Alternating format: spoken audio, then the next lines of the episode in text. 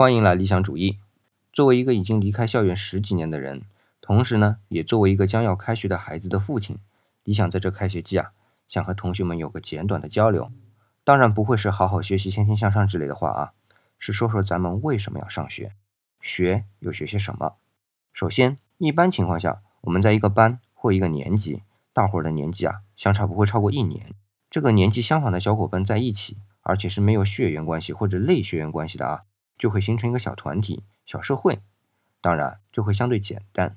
但无论如何，这种相对简单的团体都会存在人际关系。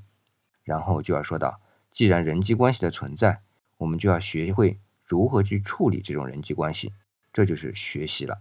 这种是学校能提供给我们的介乎于家庭和真正社会之间的过渡区的平台。在这个平台上，我们可以不断的实践、调整、再实践我们的方式方法。最后，让这种方式方法成为我们性格中的一部分。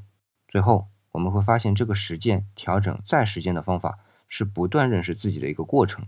我们从中可以了解我们自己的能力、适合自己的方法以及自己乐意交的朋友。而这些综合起来，才能完整的描述我们自己，而且是最真实的自己。当然，我们学习书本知识也很重要啊，倒不是说书本的知识本身有多重要。而是这个学习的过程，还是让我们了解了自己。